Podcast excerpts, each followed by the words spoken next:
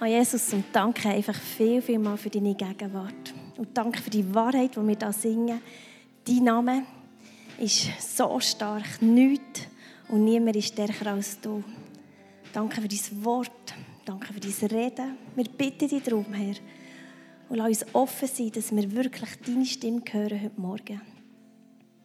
Herr, dass wir dein Berühren leben heute Morgen.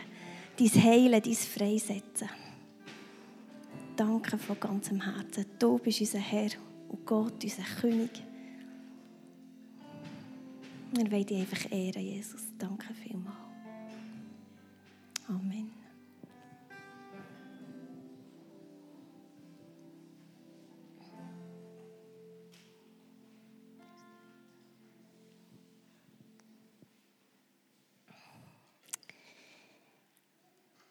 Yes. Jesus, ich möchte euch einnehmen in eine Predigt, in ein Thema, das mir Gott aufs Herz gelegt hat in den letzten Tagen. Ich habe mal ja, die beiden Wörter gehört, Konsequenz und konsequent. Ich weiß nicht, ob ihr noch etwas darunter vorstellen könnt, wir hören es jetzt. Ihr kennt wahrscheinlich das bekannte Sprichwort, viele Wege führen nach Rom.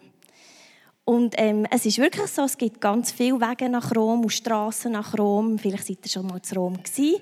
Ich war einmal mit meiner Schulklasse zu Rom gewesen. und dort haben wir den Zug genommen. Das ist ohne Weg für auf Rom. Viele Wege oder viele Wege nach Rom, das will eigentlich heißen, dass es nicht nur einen richtigen Weg gibt, sondern ganz viele verschiedene. Und das habe ich auch schon lernen. Ich arbeite als Berufsbildnerin im Kinderspital, also quasi als Lehrmeisterin. Ähm, wir haben aber nicht Lehrlinge, sondern Studierende heißen die bei uns. Genau, ein bisschen, ein bisschen anders. Und dort habe ich es auch schon gemerkt, dass einfach, es gibt häufig ja nicht nur einfach, genau so muss man es machen. Es gibt verschiedene ähm, Vorangehensweisen oder ja, verschiedene Begründungen, wo sich die Studierenden etwas auch auslesen können oder ähm, wie sie es dann machen wollen, dass sie es einfach auch verschieden machen können. Zum Beispiel, ähm, welchen Trick das sie jetzt wählt für also Trick, wir sagen dem nicht so, aber welchen Trick dass sie wählt oder welche, ähm, welche Art, eben, wie sie jetzt eine Infusionshand, äh, einen Venenkatheter einbindet bei den Kindern. Und bei den Kindern ist das noch so relevant, weil sonst das Ratsch draussen, einmal bei den Kleineren. Und da gibt es so ein verschiedene Arten, wie man das einbinden kann. Und ähm, es muss einfach verhaben. Auch wenn es nicht genau so ist, wie ich es jetzt vielleicht würde machen Aber wenn es verhält, ist gut. Und logisch gibt es auch Sachen, die sind nicht verhandelbar, wenn das man jetzt desinfizieren oder so. Ja, das, das ist ein anderes Ding. Ähm, stellt euch vor, ihr steht an einer Kreuzung und wenn ihr jetzt gegen links geht, dann kommt ihr in der Regel an eine andere Ortschaft, als wenn ihr gegen rechts geht. Also da draußen ist ja gerade eine Kreuzung, da vor der Kapelle. Und wenn ihr jetzt dort die Strasse hinterher lauft oder fahrt, Richtung Hingerdorf-Schulhaus, nachher Richtung Barrow, irgendwann kommt man auf Luzern. Anders, wenn ihr da die Strasse runtergeht, die Alleestrasse runtergeht und in dieser Richtung irgendwie weiter, kommt man auf Bern. Also, wenn man nicht gegen Burgdorf geht. Aber nicht. also, äh, und zum Glück gibt es unterwegs auch wieder Kreuzungen oder andere Straßen, wo man wieder umkehren kann, gerade wenn man einen falschen Weg hat verwünscht. Ähm, vielleicht habt ihr noch eine Karte oder das Navi dabei oder eben Wegweiser. Genau. Am Samstag vor einer Woche bin ich äh, unterwegs mit der Christa und mit der Rebecca. Wir haben eine Velotour gemacht, einfach einen Tag lang. Und wir sind von Bühl, also wir sind mit dem Zug dorthin, mit unserem Velo. Und sind dann von Bühl haben wir an Grejetzersee fahren. Und wir waren aber dann plötzlich gleich schon fast Grejetz Wir haben es schon gesehen, ähm, das Städtchen von weitem. Und dann gemerkt, oh, die Richtung stimmt nicht. Wir haben x-mal unsere Karte und unser Handy geschaut. Und wir haben auch gemerkt, ah, wir müssen die Fahrtrichtung ändern, damit wir an den Grejetzer See kommen. Obwohl das es ja sehr nah ist, aber Grejetz selber, das Städtchen, liegt eben nicht direkt am See. Ja, und eigentlich ist es ja logisch, dass es einen Unterschied macht, welchen Weg das ich wähle. Also hätten wir uns die Fahrtrichtung beibehalten zu dem Städtli Greyerz, ja, dann wären wir in das schöne Städtli Greyerz gekommen. Das wäre nämlich auch schön dort. Ein bisschen steil rauf noch, aber es wäre auch schön. Aber weil wir einen See haben wollen, war es zwar noch eine andere Odyssee, der See ist gar nicht so einfach zu finden und dran anzufahren, aber das ist ein anderes Thema. Aber weil wir eben an den See haben wollen, haben wir nicht in die Richtung fahren sondern wir haben so ein fast komplett in die andere Richtung müssen.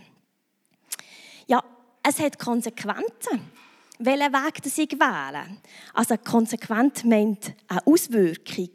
Entweder lande ich nämlich zu Luzern oder zu Bern oder eben im Städtli Greyerz oder am Greyerzer See.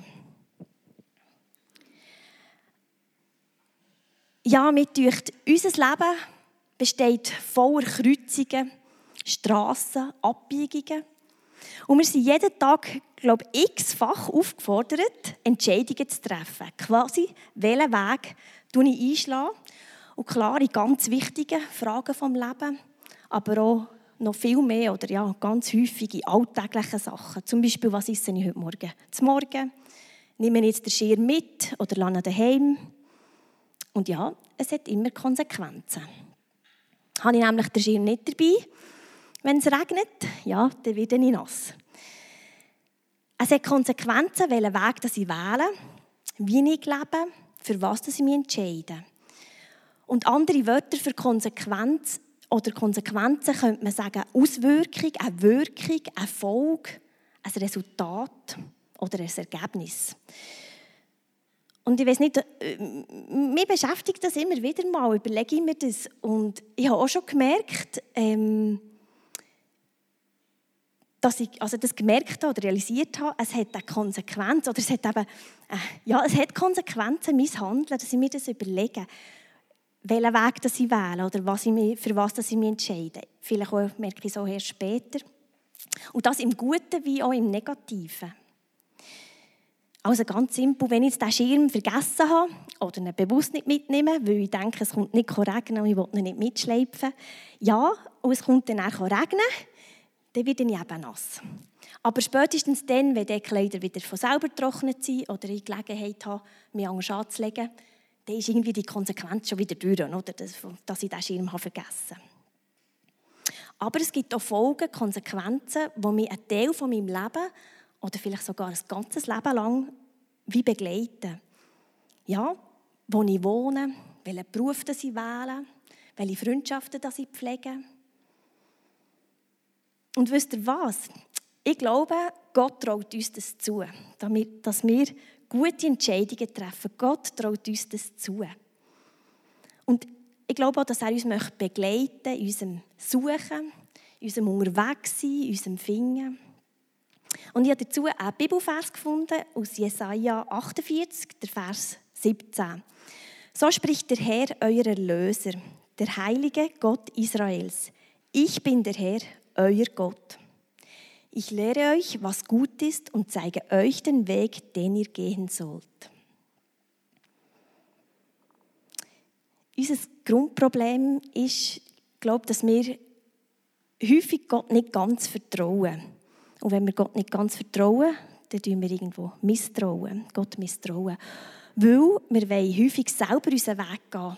Und wir wollen selber entscheiden, was wir für gut halten welchen Weg das wir für gut und richtig halten. Wir wollen selber bestimmen und selber entscheiden, was gut für uns ist.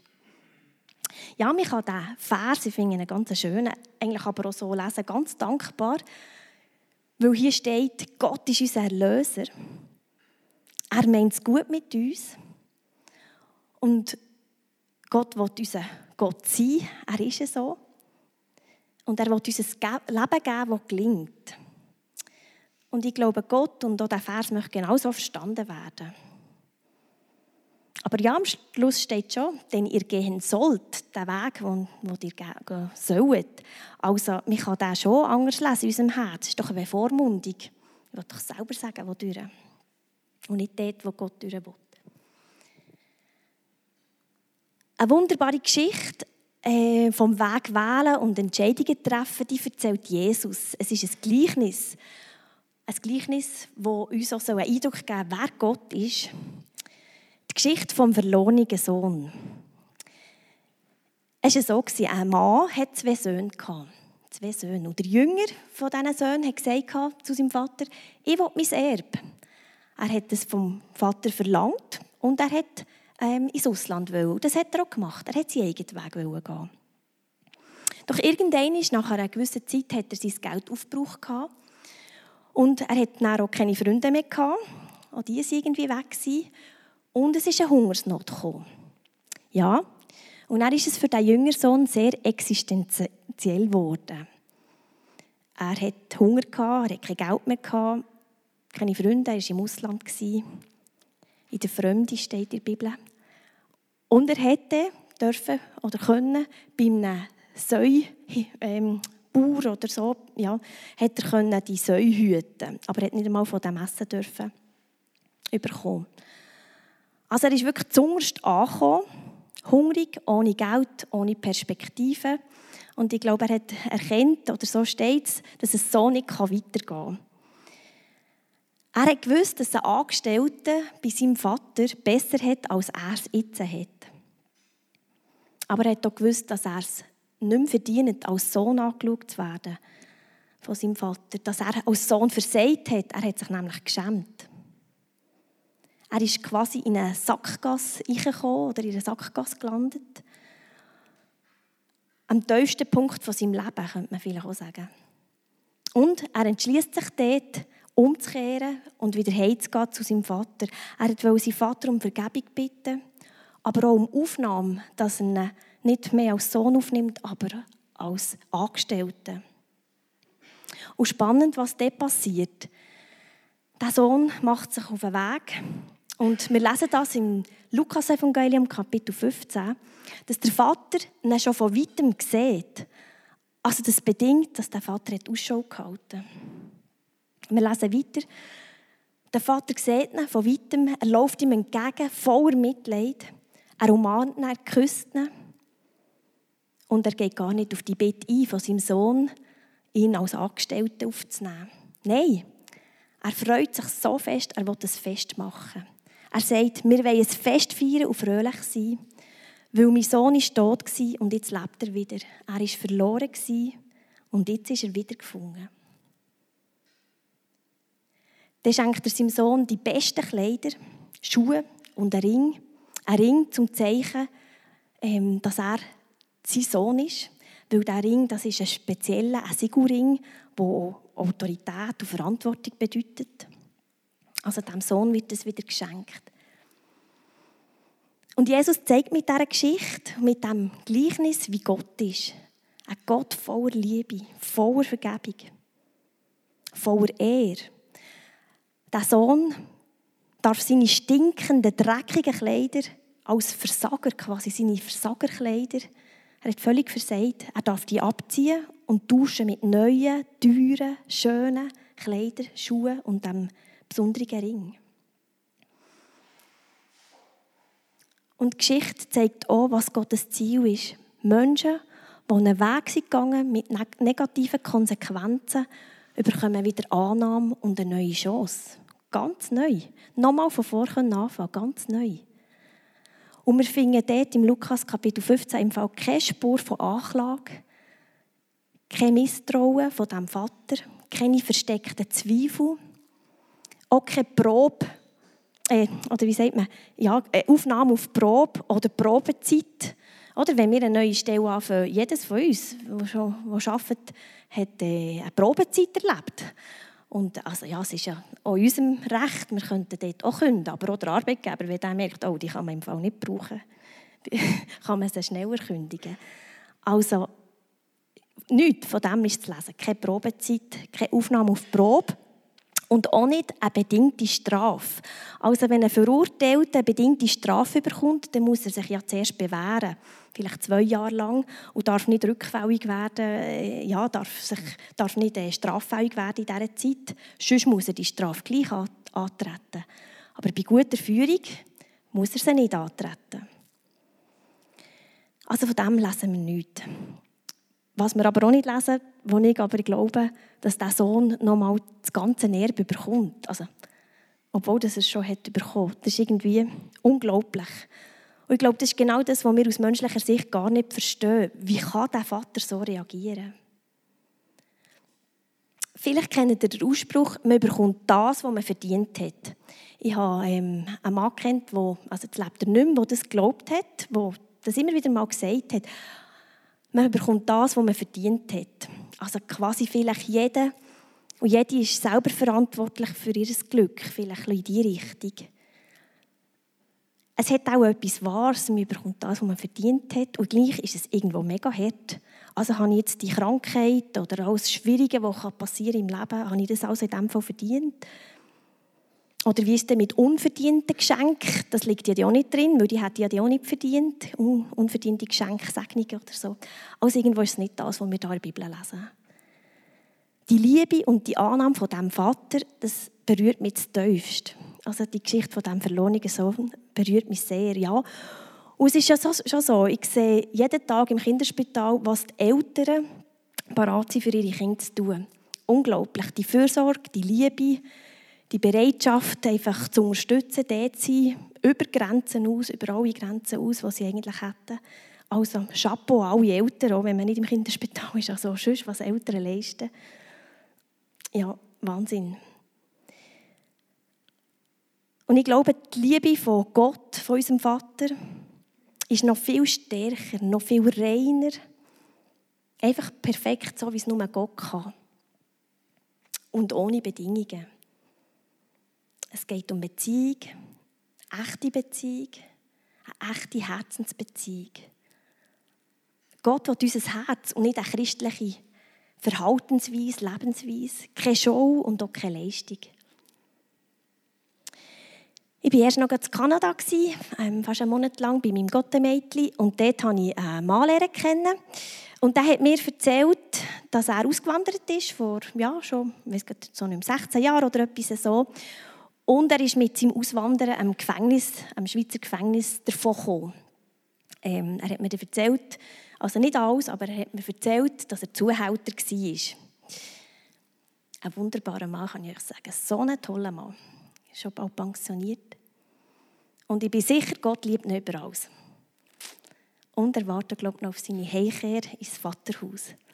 Genau. Ich bin gespannt, wie es weitergeht mit ihm, mit dem Mann. Aber wisst ihr, auch wenn er, der Mann, seine Strafe hier in der Schweiz hat abgesessen, also wirklich ins Gefängnis wäre gekommen und dann aus dem Gefängnis wäre entlassen worden, dann wäre er gleich ein Leben lang als schuldig und als Zuhälter und weiß nicht, was er noch alles gemacht hat, angeschaut worden. Oder in seinen Akten wäre das gleich gestanden. Und auch in menschlichen Augen. Also ich weiß nicht, ob ihr ein bisschen seid. Ich bin ja, mässiger geklüpft, aber ich habe ihn schon ein bisschen lernen kennen. Und ja, in unseren Augen oder, wäre er gleich auch noch der Schuldig, der, der im Gefängnis war. Aber nicht so bei Gott. In Gottes Augen ist das anders.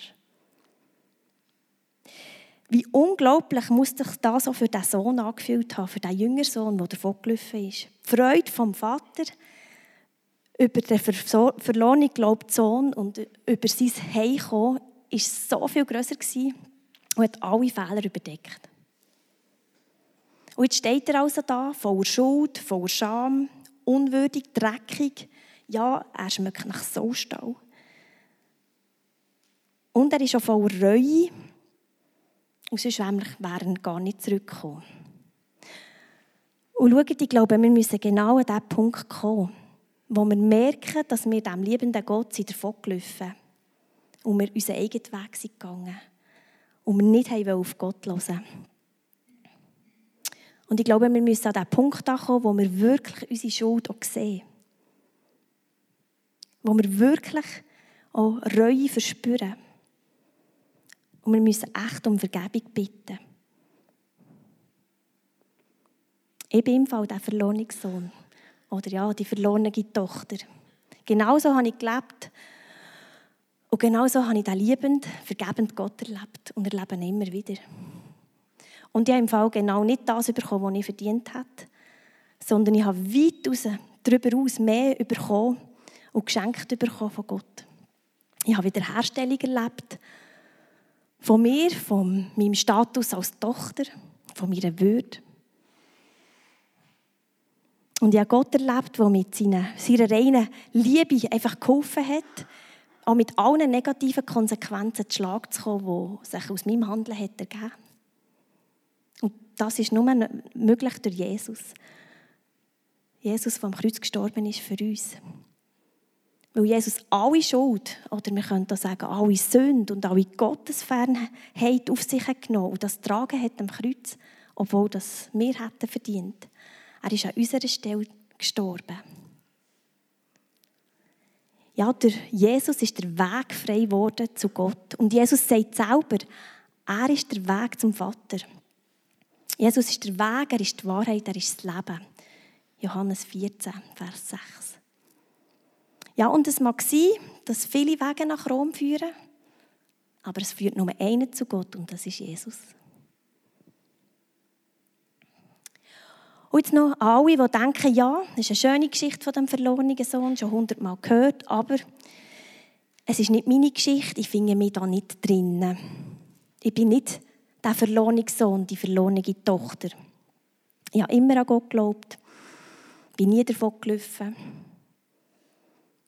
Und auch alle die, die vielleicht die schon lange wieder zurück sind und bei Gott sind, vor langer Zeit sind heimgekommen, meine Frage an euch, wo ist dein Herz? Ist es wirklich in einer tiefen Beziehung mit Gott oder ist es nicht mehr dort? Bist du physisch vielleicht noch daheim beim Vater, aber dein Herz ist nicht mehr dort? Also krass gesagt, bist du eigentlich ein Leich, das genauso aussieht wie du? Aber sie ist tot, du bist tot, weil dein Herz, das am Leben, im Körper, wie Leben gibt, das ist gar nicht mehr dort. Und die Bibel sagt klar, dort, wo dein Schatz ist, dort ist auch dein Herz. Und jetzt habe ich noch eine Frage an euch. Warum schaut ihr mir eigentlich die ganze Zeit auf meine Hose? Auf den Fleck, den ich da habe. Es ist im Fall, meine Hose, schaut mal. Sie 99% von meinen Hosen ist super. Nur 1%, ein Fleck. Ich glaube, meine Liebe, es liegt im Fall nicht drin, dass wir Flecken haben.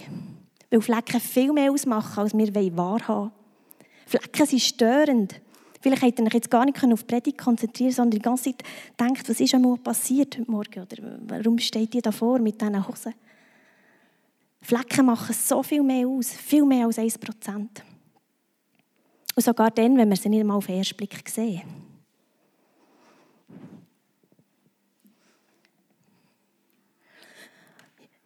Fleckenspray. Gauseife habe ich mitgenommen, das ist eine gute, gute Sache. Aber hören wir doch auf mit dem selber doktern. Wir schaffen es höchstens ein bisschen sauberer. Ich habe heute Morgen den Tipp bekommen, ein bisschen zu aber einfach mehr in der Mitte, nicht gegen raus.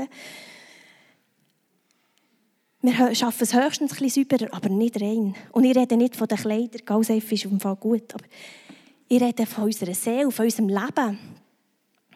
Und da gibt es nur eins, dass wir einfach vor Gott unsere Hosen ablassen. Dass er uns neu scheichen kann.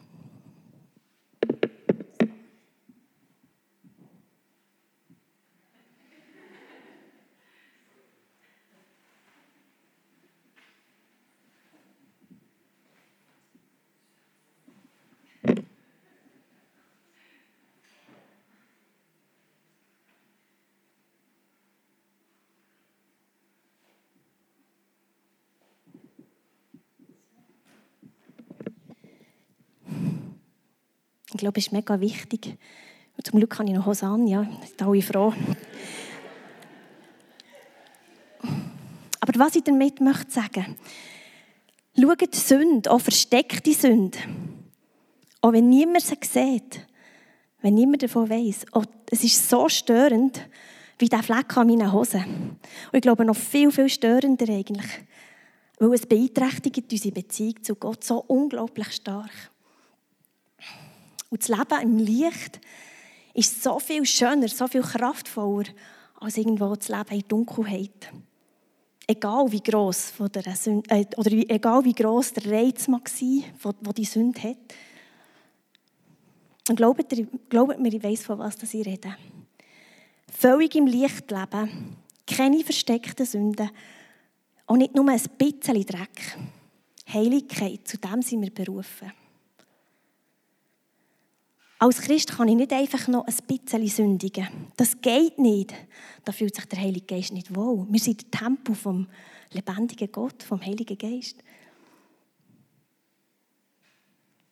Und dann lassen wir Gott nicht in allen Bereichen regieren oder die Herrschaft haben. Und wir können es nicht mit Gauseifen oder Fleckenspray, wir können es nicht. Da brauchen wir wirklich die heilende Reinigung von Jesus. Das kann nur er. Und ich glaube, immer wieder, immer wieder neu. Ich behaupte, Sünde ist für Gott kein Problem. Sünde ist für Gott kein Problem.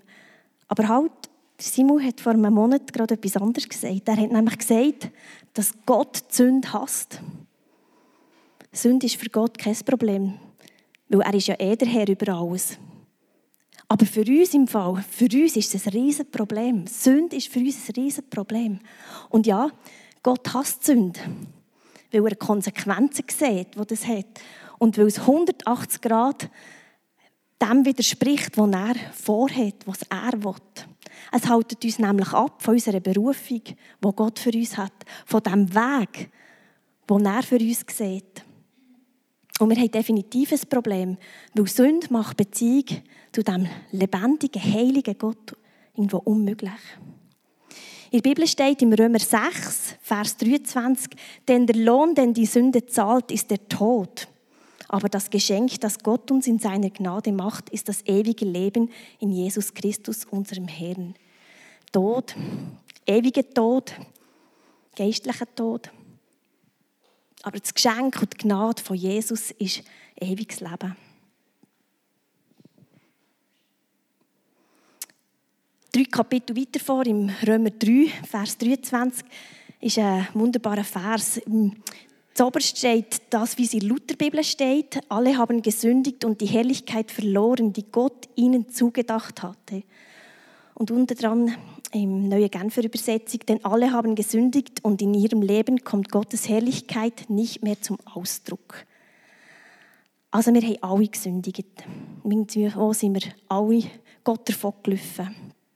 Oder sind unsere Hosen vielleicht nicht ganz sauber. Und Gottes Wunsch ist, dass seine Herrlichkeit in unserem Leben strahlt. Und es geht darum, dass wir Buß tun, dass wir vor Gott unsere Schuld bekennen, um Vergebung bitten und die auch empfehlen. Und wenn wir Vergebung haben empfangen von, von Gott, dann ist es im Fall immer wieder der Teufel, der uns unsere Sünde vorhält und sagt, ja, aber du, gell, du darfst ja schon nicht die, da irgendwie etwas Besonderes von dir denken. Du hast ja das und dieses und jenes. Es ist der Teufel, der uns die Sünde immer wieder unter die Augen haben Aber lasst uns Gottes Stimme hören, die von, unserem, von uns als geliebtes Kind, als geliebter Sohn, als geliebte Tochter redet. Ja, Gott will sich in unserem Leben verherrlichen. Das steht eigentlich da in diesen Versen. Und er sucht die Herzensbeziehung zu uns. Und er hat gute Pläne, gute Wege. Und er will uns auch helfen, gute Entscheidungen zu treffen. Ja, ich habe am Anfang von den Konsequenzen geredet. Und das Wort aus dem gleichen Wortstamm von Konsequenzen ist konsequent. Und ich glaube, dass es dran ist, konsequent zu leben. Also geradlinig, klar. Dass wir geradlinig, klar, konsequent unseren Weg mit Jesus gehen. Dass wir mit ihm unterwegs sind, seine Heiligkeit rein, heilig. Ich will noch beten. Jesus, danke viel, viel mal. Danke einfach so viel, viel mal, dass du ein wunderbarer Gott bist. So wie der Vater, der liebende Vater. Und die Lösung schon parat hat für all unsere Fehler, unsere Fehltritte. Danke für deine Vergebung, für deine Hilfe. Herr, und wir können es gar nicht alleine, wir brauchen dich. Und wir bitten dich so fest, dass du uns diesen Weg zeigst zuallererst der Weg zu deinem Herz. Dass wir ganz nah bei dir sind und nicht irgendwo sonst. Und der Weg in unserem Leben, in allen Herausforderungen von unserem Leben. Komm, du Heiliger Geist, erneuere du, reinige du, ja, setz du frei, Herr. Hin zu einem Leben mit dir, in deiner Reinheit, in deiner Heiligkeit und Schönheit, dass wirklich du, Herr, mit deiner Schönheit, mit deiner Herrlichkeit einfach ganz kannst zum Ausdruck kommen, Herr. Hm. Amen. Ja, wir gehen nochmal in eine Worship-Zeit. Und ähm, ich bitte euch, nehmt euch doch Zeit, für das irgendwo ein bisschen zu setzen, zu hören, einfach vor Gott zu kommen. Und wenn euer Herz jetzt irgendwo berührt ist oder vielleicht auch fest poppert, geht doch zum Ministry-Team. Zwei sind hinten, zwei sind vorne. Ihr dürft einfach zu jemandem gehen und für ihn beten lassen. Für Vergebung, oder sonst für eine Segnung. Oder wenn es darum geht, das allererste Mal wirklich heimzukommen in das Vaterhaus oder überhaupt wieder heimzukommen, lasst doch für ihn beten. Danke euch.